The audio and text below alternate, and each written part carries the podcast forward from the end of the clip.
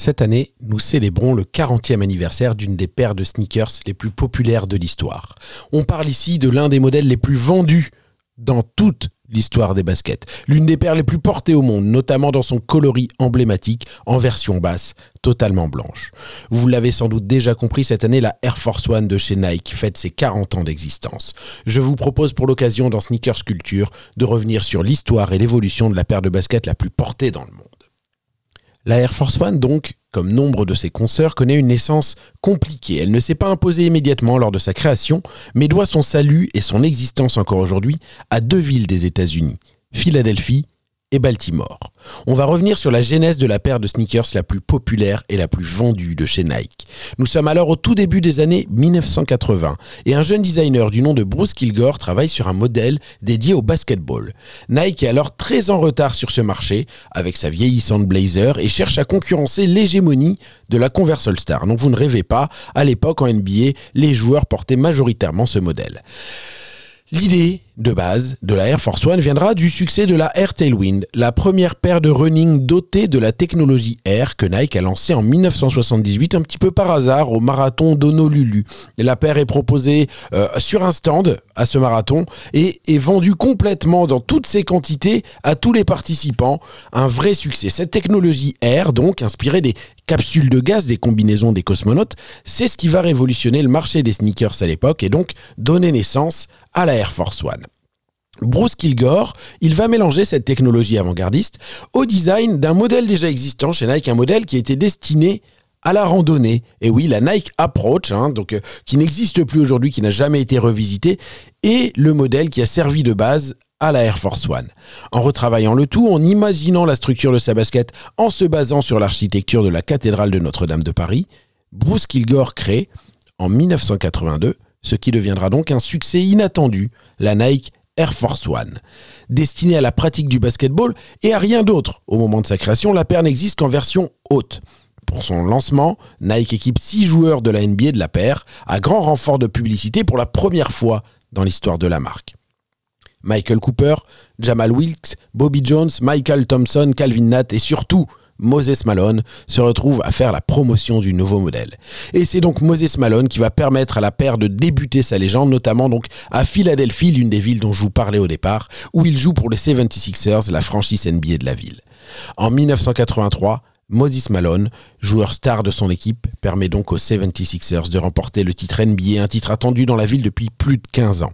Cette victoire attache durablement l'histoire des Air Force One à celle de la ville et à tous les pratiquants du sport dans la ville. Philadelphia used their 20-second timeout. They have two remaining. LA is out of timeout. Michael Cooper will inbound. Sixers won that championship in 67 with Wilt Chamberlain, Chet Walker, Luke Jackson, Wally Jones, Al Greer. Three-point attempt by Cooper who's short, but his last touch by Tony. So with 19 seconds, the Lakers still have a shot. Now this game is far from over. Now Kevin Lockery's been in a lot of down-to-the-wire games where amazing things can happen.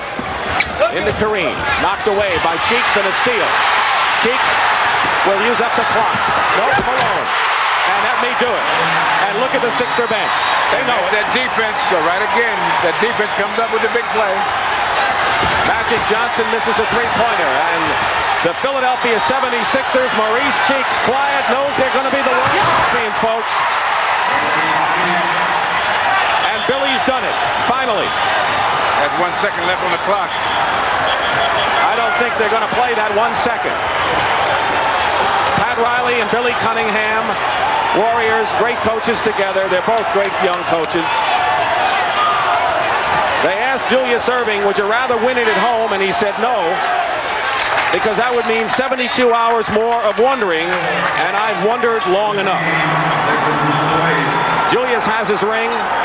Moses Malone did what Philadelphia wanted him to do. The champions of the NBA 1982-83. La paire séduit rapidement les joueurs de basket, par son histoire, mais aussi par son design et ses spécificités techniques. La paire possède pour l'époque l'un des meilleurs amortis possibles grâce à son coussin d'air au talon, et une adhérence hors norme portée par des points de pivot circulaires placés sous la semelle, des points de pivot qui sont encore aujourd'hui visibles si vous regardez le dessous de votre paire de Air Force. Mais voilà, malgré le succès apparent de la paire, Nike est à l'époque dans une stratégie très simple Chaque produit doit être renouvelé tous les deux ou trois ans. En 1984, donc, la, la marque cesse la production de la paire. Et l'histoire de ce modèle aurait bien pu s'arrêter là. Mais à quelques kilomètres à l'ouest de Philadelphie, dans la ville de Baltimore, la légende va continuer. La jeunesse de Baltimore continue de réclamer des Air Force One, et trois revendeurs de la ville, surnommés depuis les Three Amigos, demandent à Nike de ressortir le modèle. Cinderella Choose, Downtown Locker Room et Charlie Rudo Sports. Voici donc les trois héros qui ont contribué à sauver la Air Force One et on les en remercie encore aujourd'hui.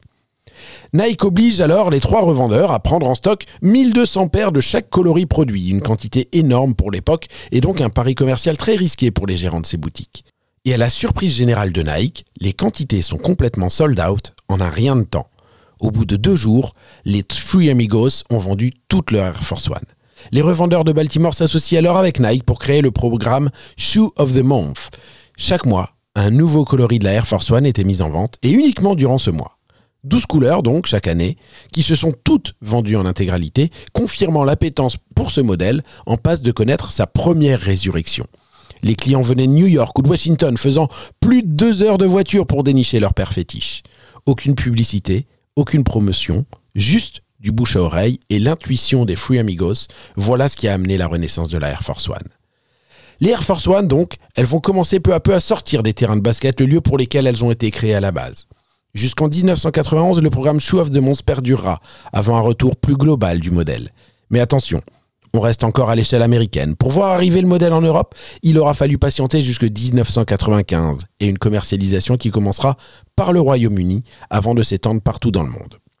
Nike relance donc la Air Force One à travers le globe, allant à l'encontre des stratégies de la marque à l'époque, et le modèle verra son succès continuer jusqu'au début des années 2000, une longévité déjà incroyable pour une paire de sneakers prévue au départ pour n'exister que deux ans.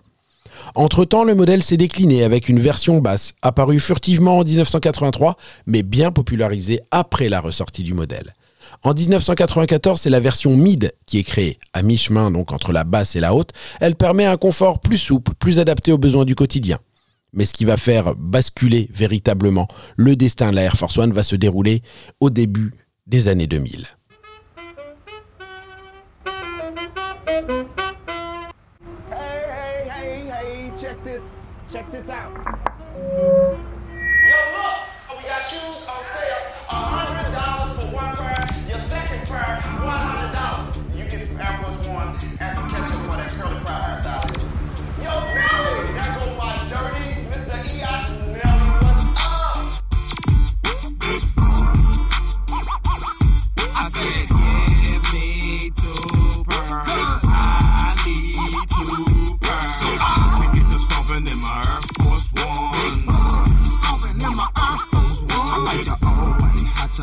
Au début du millénaire, le hip-hop explose véritablement sur la scène internationale et de très nombreux artistes vénèrent la Air Force One.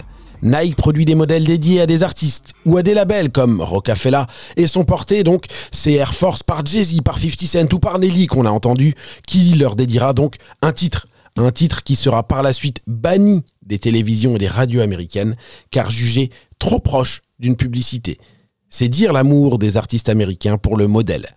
Il existe aussi une légende toujours dans cette culture hip-hop autour de Dr. Dre, qui ne porterait chaque paire de Air Force One qu'une seule fois pour être sûr qu'elle conserve sa couleur blanche immaculée. Une légende qui aujourd'hui n'a jamais été confirmée. Et pour accentuer encore l'impact du modèle, en 2001, seulement en 2001 on pourrait dire, Nike produit enfin le modèle dans des pointures dédiées à la jante féminine. Alors que jusque-là, les Air Force One n'existaient qu'à partir de la pointure 40, le modèle descend dorénavant jusqu'au 35, de quoi toucher et conquérir un public encore plus large.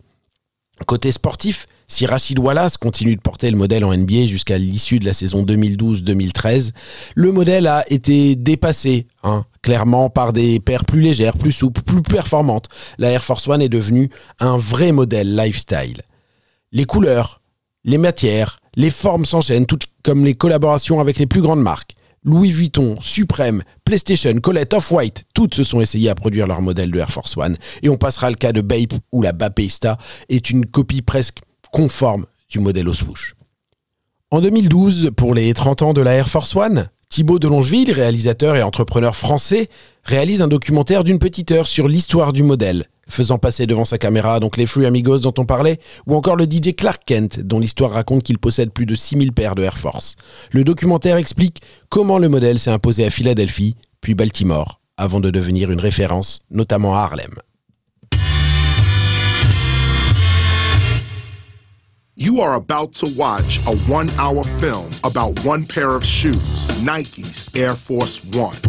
Are we talking about a one hour commercial cleverly disguised as entertainment?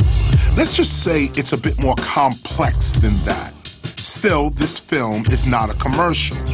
As a matter of fact, the Air Force One does not have a commercial, and yet it's Nike's best selling sneaker in history.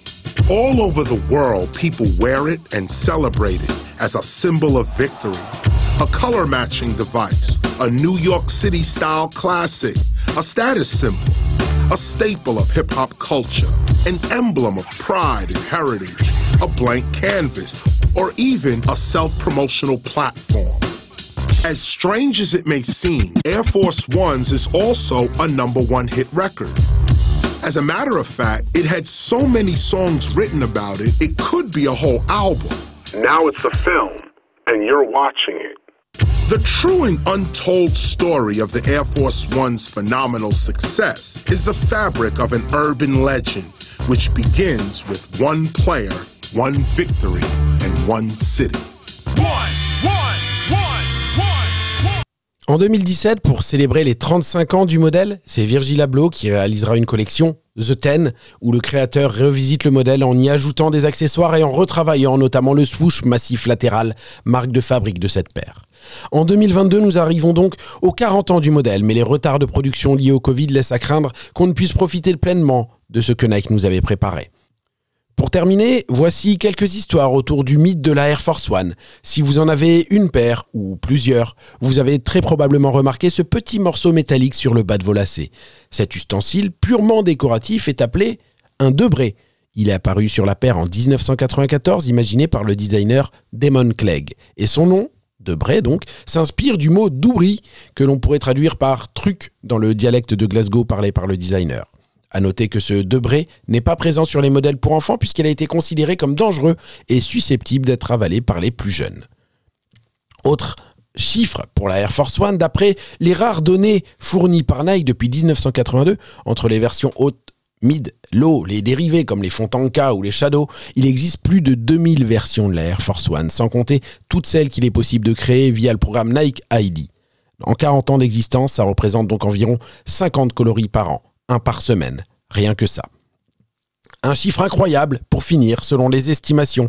Nike vend en moyenne depuis sa création pour 800 millions de dollars de Air Force One chaque année. En supposant que ce chiffre reste constant, même s'il a tendance à grandir ces dernières années, après 40 ans d'existence, la paire aura donc généré au moins 32 milliards de revenus pour Nike. Pas mal pour un modèle qui ne devait exister au final que deux ans.